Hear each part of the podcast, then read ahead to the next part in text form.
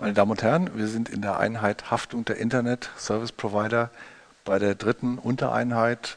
Äh, möchte mich in diesem Teil beschäftigen mit der Auskunftspflicht der ISP, also der Internet Service Provider und speziell auch den Konflikt äh, in diesen Fällen mit dem Datenschutzrecht behandeln. Ähm, ja, die Ausgangssituation in diesen Fällen ist so, dass ähm, der äh, Urheber äh, versucht, äh, vor allen Dingen äh, in Tauschbörsen, das illegale Tauschen von Musikstücken und äh, Filmen zu unterbinden. Äh, das Problem, was der Rechteinhaber hat und die Anwälte, die ihn vertreten, ist, dass sie zwar an die IP-Adressen rankommen, also nehmen wir mal an, jemand lädt über illegale Tauschbörsen Musikstücke runter, dann ist nur die IP-Adresse des Rechners bekannt, auf den das runtergeladen wurde aber man weiß noch nicht, wer hinter der IP-Adresse dahinter steckt.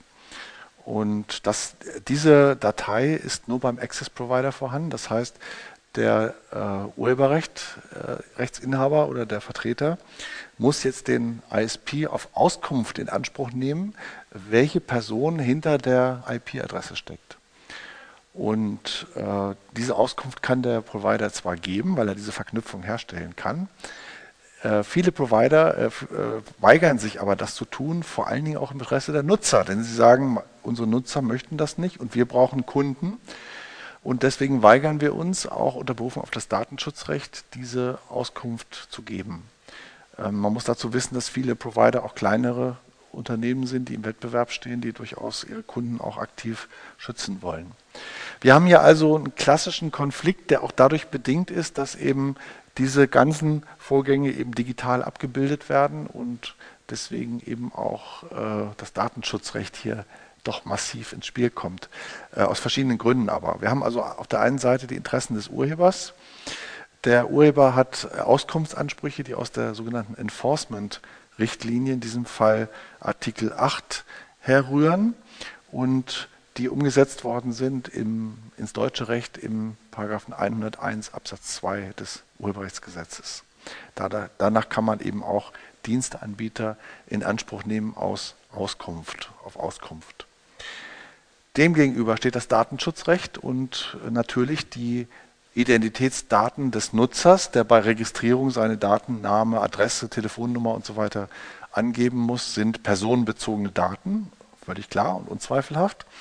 Äh, das sind die sogenannten Bestandsdaten, die eben sozusagen als Kerndaten beim Diensteanbieter über den Kunden auch gespeichert werden. Ähm, hier geht es aber um die IP-Adresse und das ist jetzt der eigentliche Knackpunkt bei diesem Fall aus datenschutzrechtlicher Sicht, dass nämlich die Auskunftserteilung eben auch die Verarbeitung der IP-Adresse beinhaltet. Und da stellt sich eben die Frage, ist diese IP-Adresse ein personenbezogenes Datum? Und ähm, die ähm, Problematik, die, die sich hier stellt, ist eben die Frage, ähm, wie weit reicht das äh, Kriterium des, der Personen, des Personen, Personenbezuges? Und diese Frage ist wiederum im Datenschutzrecht heftig umstritten, ist aber von besonderer Bedeutung, weil sie natürlich sozusagen das Einstiegstor auch für die Anwendung des Datenschutzrechts darstellt. Und deswegen auch ist sie eben so heftig umstritten. Ähm, im Datenschutzrecht wird vertreten die relative und die absolute Theorie. Die absolute Theorie sagt, personenbezogenes Datum ist jedes Datum, das von irgendwem theoretisch mit der Person verknüpft werden kann. Die relative Theorie sagt, personenbezogene Daten sind nur solche Daten, die von dem konkreten Betroffenen, um dessen Verstoß es geht, äh, mit der Person verknüpft werden können. Und je nachdem, also die absolute Theorie wäre sozusagen die weite Theorie für, das, für die Anwendung des Datenschutzrechts, die relative Theorie, die enge Theorie. Hier wäre jetzt eben die Frage, die, die für die Diensteanbieter, äh, für die, für die, Entschuldigung, für die Rechteinhaber wäre die IP-Adresse kein personenbezogenes Datum, weil sie diese Verknüpfung eben nicht herstellen können nach der relativen Theorie. Nach der absoluten Theorie wären IP-Adressen immer personenbezogene Daten, weil zumindest der Access Provider ja die Verknüpfung zu den Realdaten realen Identität des Nutzers herstellen kann. Also insofern, wenn man jetzt der relativen Theorie folgen würde, Die, der Access Provider, für den ist das natürlich schon auch ein personenbezogenes Datum, weil er ja gerade derjenige ist, der diese Verknüpfung auch herstellen kann. Also, das bedeutet, wenn wir auf diesem Wege eben das Datenschutzrecht ins Spiel bringen, brauchen wir entweder eine Einwilligung des Betroffenen oder eine gesetzliche Ermächtigung, um diese Auskunft erteilen zu können. Das ist das, die Grundsituation im Datenschutzrecht. Es kommt noch hinzu, und das ergänzt sozusagen die Anwendung des Datenschutzrechts auf der Seite des Betroffenen, das Fernmelde- bzw. Telekommunikationsgeheimnis, das eben auch eingreift in diesem Fall, weil wir es ja um einen Telekommunikationsvorgang hier auch zu tun haben. Und die Basically kann man sagen, also die Telekommunikationsgeheimnis umfasst die Frage, wer kommuniziert wann mit wem. So, da haben wir im, im äh, TK-Recht, Telekommunikationsrecht, auch noch die Unterscheidung zwischen sogenannten Bestandsdaten und Verkehrsdaten. Bestandsdaten sind eben die Identitätsdaten, die beim Dienstanbieter abgespeichert werden, sozusagen als Stammdaten des Kunden. Die Verkehrsdaten sind solche, die eben äh, die den Kommunika Kommunikationsvorgang selbst betreffen. Jetzt ist die IP-Adresse aber eben Teil des, des Kommunikationspaketes, das bei der Kommunikation durchs Internet geschickt wird und deswegen eben als Verkehrsdatum anzusehen. Und daher eben äh, kommt, kommt sozusagen die IP-Adresse hier auch in einen Bereich rein des TK-Rechts, wo diese Daten besonders geschützt sind. Also Verkehrsdaten sehr viel stärker geschützt als Bestandsdaten, die man doch aus öffentlichen Quellen dann auch äh, ohne weiteres erlangen kann. So, dieser Auskunftsanspruch ähm, den die Rechtinhaber jetzt geltend machen, betrifft eben die IP-Adresse als Verkehrsdatum, weil es ja eben äh, als Bestandteil der Kommunikation von dem Dienst, von dem äh, Rechteinhaber eben aus der Kommunikation herausgezogen worden ist. Also die Verbindung zwischen der IP-Adresse und der Nutzeridentität ist das, worum es eigentlich geht. Und damit geht es auch um die Verarbeitung von Verkehrsdaten mit in Form der IP-Adresse. Und da stellt jetzt auch das TKG einige Beschränkungen auf. Paragraph 96 erlaubt die Verarbeitung grundsätzlich nur für Abrechnungszwecke, also Erstellung der Rechnung. Wenn man dann berücksichtigt, dass also Großteil äh, der äh, jedenfalls der Mobilfunkkommunikation über Flatrate funktioniert, dann brauche ich eben für Abrechnungszwecke auch keine Verbindungsdaten mehr, weil ich nicht die Einzelverbindung abrechne, sondern das pauschal abrechne. Also wäre danach die Verarbeitung, auch Speicherung äh, eigentlich überhaupt nicht zulässig.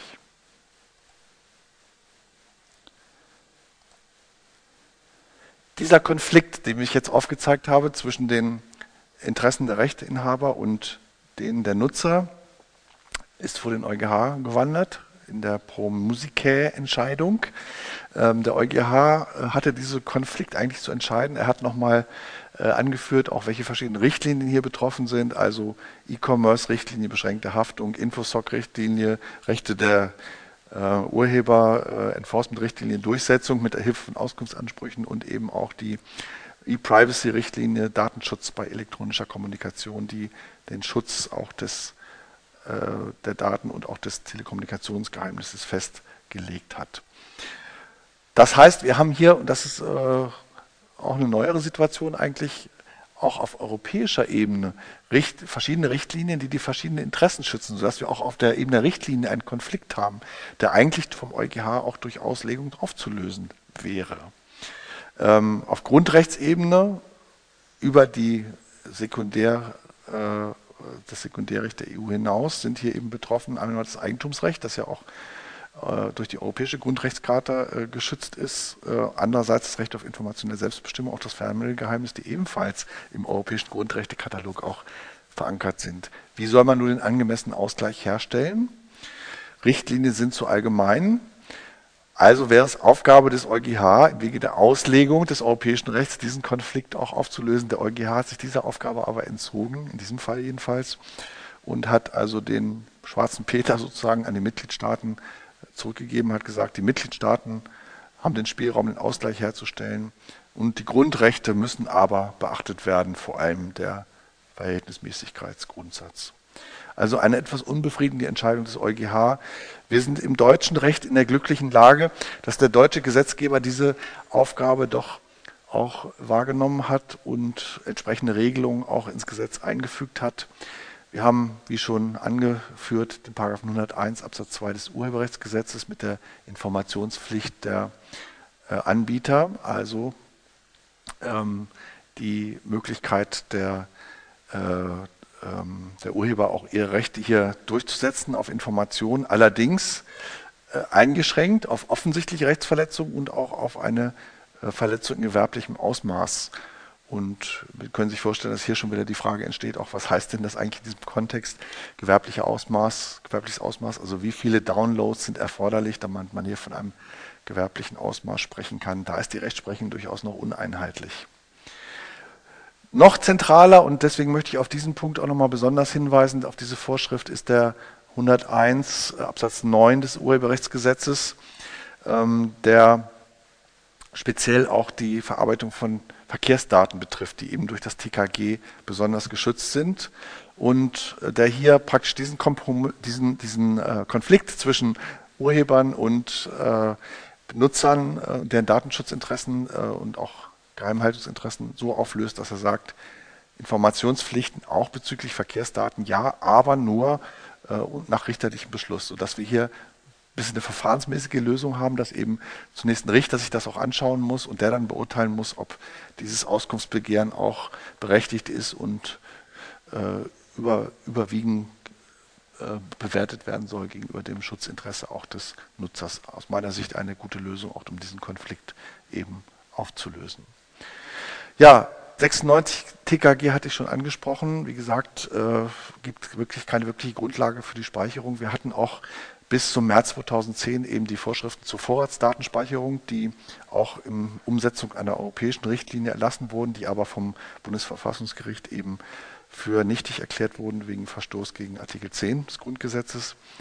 Ähm, hier kam eben die Besonderheit hinzu, dass die Vorratsdatenspeicherung ja nochmal eine eigene Rechtsgrundlage auch für die Speicherung auch auf Vorrat von Daten darstellt. Und da natürlich die Gefahr besteht in der Praxis auch, dass die Daten, die im Rahmen der Vorratsdatenspeicherung äh, gespeichert werden, auch zu Auskunftszwecken hier benutzt werden, weil physisch natürlich kaum die Speicherorte auch getrennt werden, sodass also hier eine logische Trennung auch erforderlich wäre, ähm, die äh, man aber vielleicht auch zur Pflicht machen müsste, um eben die Trennung der Zwecke auch der Speicherung hier deutlich zu machen. Denn die Vorratsdatenspeicherung ist ja nach wie vor europäisch, äh, europäisches Recht, die eben auch in deutschem Recht umgesetzt werden muss, auch wenn es bisher nicht erfolgt ist. Also äh, insofern ist dieser Punkt auch noch zu beachten. Wir hatten hier auch ein bisschen die kuriose Situation, die Seite muss man natürlich auch sehen, dass ähm, die Rechteinhaber in ihrer Verzweiflung bei der Durchsetzung ihrer ähm, durch äh, ihre Urheberrechte dann auch die Staatsanwaltschaft mit eingeschaltet haben und gesagt, also wenn wir jetzt auf diesem Wege nicht an die IP-Adresse herankommen, dann soll die Staatsanwaltschaft mal ermitteln. Die hat ähm, die entsprechenden rechtlichen Möglichkeiten, auch die Adressen herauszufinden, die, die Personen zu, ähm, zu finden und wir können dann Akteneinsicht nehmen und darauf eben auch unsere zivilrechtlichen Klagen stützen. Das wiederum hat dazu geführt, dass die Staatsanwaltschaft sehr stark mit solchen äh, Fällen auch überschwemmt wurde, sodass die Staatsanwälte sich dann irgendwann zusammengesetzt haben und gesagt haben, wir machen das nicht mehr, diese Bagatellfälle, weil wir auch noch andere Sachen zu tun haben. Sodass also die Strafverfolgung in diesem Bereich eigentlich fast zum Stillstand gekommen ist und man dann natürlich auch sehen muss, dass die Rechteinhaber hier auch äh, faktisch eigentlich an der Durchsetzung ihrer Rechte sehr stark äh, gehindert waren. Also insofern 101 Absatz 9 Urheberrechtsgesetz durchaus eine angemessene Lösung auch dieses Konflikts. Ich möchte noch kurz eingehen, so mehr auf der rechtspolitischen Ebene, auch auf verschiedene andere Ansätze, die wir hier noch ähm, auch äh, in diesem Kontext eben nutzbar machen könnten. In Frankreich hat noch unter Präsident Sarkozy ähm, der Versuch eines sogenannten Graduated Response ähm, äh, oder dieser, dieses Konzept des Graduate Response ist äh, implementiert worden. Dieses Konzept sieht äh, ein bisschen die Einschaltung einer Behörde vor. Das heißt, bei Benachrichtigung über eine Rechtsverletzung beginnt die äh, Behörde eine Untersuchung bei dem Internet Service Provider. Dem Verletzer wird eine elektronische Warnung übermittelt. Im Wiederholungsfalle wird die Warnung schriftlich übermittelt, also etwas verstärkter Form. Bei, bei wiederholtem Verstoß wird die, der Zugang zum Internet für zwei bis zwölf Monate eben suspendiert. Und bei, dieser, bei diesem Punkt eben Suspendierung äh, des äh, Zugangs hat das Verfassungsgericht eben Stopp gesagt und hat gesagt, also der freie Zugang zu Online-Kommunikationsdiensten ist ein Grundrecht, das eben hier übermäßig beeinträchtigt ist, auch durch dieses Konzept. Und ja, wie kann man das auflösen? Es muss zumindest ein Richtervorbehalt auch eingeschaltet sein. Und äh, das erinnert uns wieder an, das, an, die deutsche Lösung auch. Und der, ähm, äh, äh, das Parlament hat dann im zweiten Versuch eben ein entsprechend modifiziertes Gesetz auch verabschiedet, sodass dieses Konzept eben in Frankreich auch äh, derzeit geltende Rechtslage ist. Jetzt kann man die Frage stellen, wie unterscheidet sich jetzt dieses Konzept des Graduated Response von der deutschen Störerhaftung? Ja. Ja, also bei der deutschen Störerhaftung muss ja keine staatliche Einrichtung aktiv werden, ähm, sondern der Dienstanbieter selber muss dann gegebenenfalls aktiv werden. Ja, vielleicht der wichtigste Unterschied ist eben, dass hier äh, keine, bei der Störerhaftung eben nicht die Behörde tätig wird, sondern äh, der Dienst selbst tätig wird. Und vielleicht ist auch noch ein Unterschied, dass eben nicht unbedingt bei der Störerhaftung eine Sperrung des ganzen Dienstes erfolgt, sondern nur die Inhalte entfernt werden. Also insofern ist die Störerhaftung kein so massiver Eingriff, wie er nach dieser Graduate Response Regelung auch vorgesehen ist. Äh, man könnte vielleicht auch noch äh, die amerikanischen Notice and Takedown äh, das Verfahren mit einbeziehen in die Betrachtung. Und da muss man sagen, der Vorteil des amerikanischen Verfahrens ist dann eben auch, dass der Betroffene mit einbezogen wird und damit die Chance besteht, dass so eine Art Verhandlungslösung auch zustande kommt zwischen den Beteiligten oder vielleicht auch Missverständnisse aufgeklärt werden. Also das sind so, äh, der Graduate Response ist sozusagen eine Alternative, die auch auf europäischer Ebene diskutiert worden ist. Das Europäische Parlament hat sich damit beschäftigt, schon im Jahr 2008. Auch da war dieser Ansatz heftig umstritten. Es gab verschiedene Ergänzungsvorschläge, Amendments. Äh, auch hier der Gerichtsbeschluss äh, sollte eingeführt werden. Es sollte die Filterpflicht verboten werden für Access Provider. Beide Ergänzungen sind gescheitert im Parlament. Allerdings hat der EU-Rat ähm, diese äh, äh, dies auch nicht äh, beschließen können, sondern es gab dann eine Conciliation Procedure. Soweit ich weiß, ist dieses Verfahren äh, zur Ruhe gekommen, sodass also dieser, äh, dieser Ansatz auch auf europäischer Ebene bis jetzt nicht hat, sich hat durchsetzen können. Ähm, auch hier das Problem eben, wenn man eine Filterpflicht denn vorschreiben würde, dass das eben äh, den urheberrechtlichen Schrankenbestimmungen nicht gerecht wird. Wie soll man die, das Konzept der Privatkopie im Rahmen einer Filterung berücksichtigen? Das ist unmöglich. Und dass eben auch äh, das Fernmeldegeheimnis hier berührt ist. Und da ist eben das Problem einmal der Verkehrsdaten, IP-Adresse, aber auch, dass möglicherweise eben bei der Filterung auch Inhaltsdaten erfasst werden. Und äh, das ist eben ein zusätzliches Problem, das eben für das Graded Response Verfahren hier auch nochmal ins Feld geführt wurde. Einen weiteren Punkt möchte ich noch kurz ansprechen und wir gehen damit äh, so ein bisschen in den Bereich von äh, legislativen Maßnahmen weg äh, und hin zu Maßnahmen der Selbstregulierung, die auch im Bereich der Internetregulierung eine zunehmende Rolle spielen. Selbstregulierung bedeutet, unterhalb der gesetzlichen Ebene setzen sich die Beteiligten selbst an einen Tisch und finden Regelungen, die sozusagen Lücken oder äh, Lücken der gesetzlichen Regelung ausfüllen oder auch konkretisieren, was die gesetzliche Regelung vorschreibt. Und der Vorteil an so einer Selbstregulierung ist, dass die Betroffenen, wenn sie Vereinbarungen treffen, eben näher dran sind an der Materie und vielleicht auch sachgerechte Regelungen treffen können, die äh, der Sache eher entsprechen als das, was der Gesetzgeber sich so ausdenkt. Es ist auch flexibler, man kann schneller reagieren, man kann Dinge modifizieren, man kann praktische Verfahren vereinbaren gibt allerdings auch einige Probleme, die damit verbunden sind. Und das will ich jetzt nochmal kurz aufzeigen an, dem, an einem Selbstregulierungsmaßnahme, die für den Bereich Web 2.0 auch in den USA äh, abgeschlossen wurde, die äh, sogenannten Principles for User-Generated Content Services. Ähm, diese beinhalteten eine Vereinbarung zwischen, den Recht, zwischen einigen Rechteinhabern und den Diensteanbietern für User-Generated Content, also YouTube hm, und mit dem Ziel eben hier eine, einen Interessenausgleich auch herzustellen. Kern, Kernpunkte äh, dieses, ähm, dieser Vereinbarung waren Die äh, Diensteanbieter wurden verpflichtet, die neueste Filtertechnologie einzusetzen, um Rechtsverletzer herauszufinden. Diese Technologie wurde ihnen auch von den Rechteinhabern zur Verfügung gestellt. Als Gegenleistung verzichten die Rechteinhaber auf Klage gegen die Provider. Also, so es wird ein bisschen Druck ausgeübt und da, dafür zwingt man eben die, die Dienstanbieter auch die Filtertechnologie einzusetzen. Kann eine effektive Lösung sein für beide Seiten ähm, führt dazu, dass äh, Klagerisiken minimiert werden für die Rechteinhaber und auch die Überwachungspflichten eben auf die Dienste ein bisschen übertragen werden. Andererseits eben eine gewisse flexible Lösung auch zustande kommt.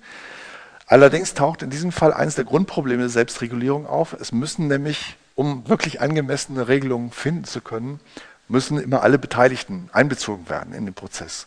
Und hier war es also so, die Electronic Frontier Foundation, die in den USA eine starke Lobbygruppe für die User auch darstellt, hat sofort interveniert und hat gesagt, wir haben nicht mit dem, am Tisch gesessen und das Prinzip, Principle des Fair Use, also was bei uns eben zum Beispiel Privatkopie darstellt, ist gar nicht berücksichtigt worden. Und das habt ihr nicht einbezogen. Also insofern ist, sind deren Interessen und die Interessen der Nutzer eben zu wenig berücksichtigt worden bei dieser Selbstregulierungsmaßnahme. Das, daraus kann man den Schluss ziehen, dass eben Selbstregulierung generell auch einen gesetzlichen Rahmen braucht, wo eben auch wieder festgeschrieben ist, dass möglichst alle Interessen, die beteiligt sind, berücksichtigt werden müssen. Äh, hier hat die Electronic Frontier Foundation auch äh, Vorschläge gemacht, wie man im Rahmen dieser Vereinbarung auch die Fair Use Principles noch stärker berücksichtigen könnte. Also bevor man äh, Webverbindungen blockiert, sollte man ähm, erstmal drei Fälle haben, die einschlägig sind und den, äh, den Betroffenen auch entsprechend benachrichtigen. Dann Humans Trump Machines, also es muss immer so eine Art manuelle Endkontrolle geben. Äh, es kann nicht eine rein automatische Kontrolle geben, um hier auch sachgerechte äh, Entscheidungen zu treffen. Und dann schließlich eine sogenannte Dolphin Hotline. Dolphin Hotline bezieht sich auf das, ähm, die Erscheinung, dass wenn Sie äh, Fischernetze haben im, äh, im Ozean fischen, dass sie dann immer eine Delfine, Delfine mitfangen, die sie eigentlich nicht fangen wollen.